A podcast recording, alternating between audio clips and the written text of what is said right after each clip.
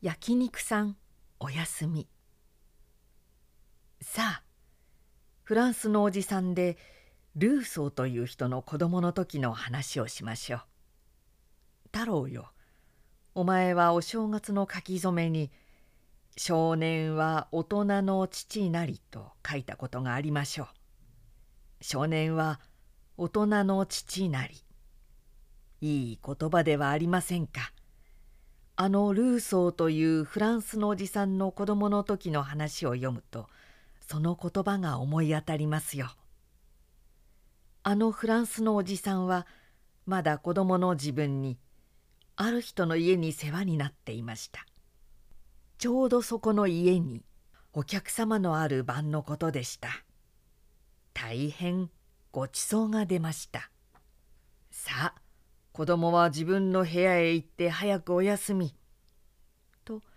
そこの家の人がおじさんに言いました「ご主人に寝ろと言われては寝ないわけにはいかなかったのですがごちそうの匂いがおじさんの鼻についておいしそうでたまりませんでした。おじさんは自分の部屋の方へすごすごと引き下がろうとした時子供心にも「何とか言ってみなければ気が済まなかったのです。ごちそうに出ている焼肉の方を横目で見まして「焼肉さんおやすみ」と挨拶しました。この挨拶にはご主人もお客様も楽しそうに笑いました「お前は大変うまいこと言った。そういう子供にはごちそうをしてやるぞ」と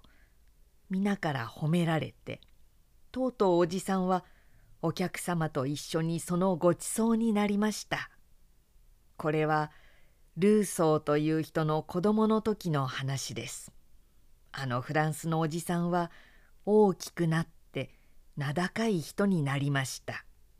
父さんはあのおじさんの紙とペンを持って立っている銅像をパリの方で見てきました。なんだかあの銅像は今でもごちそうの方を横目で見て「焼肉さんおやすみ」と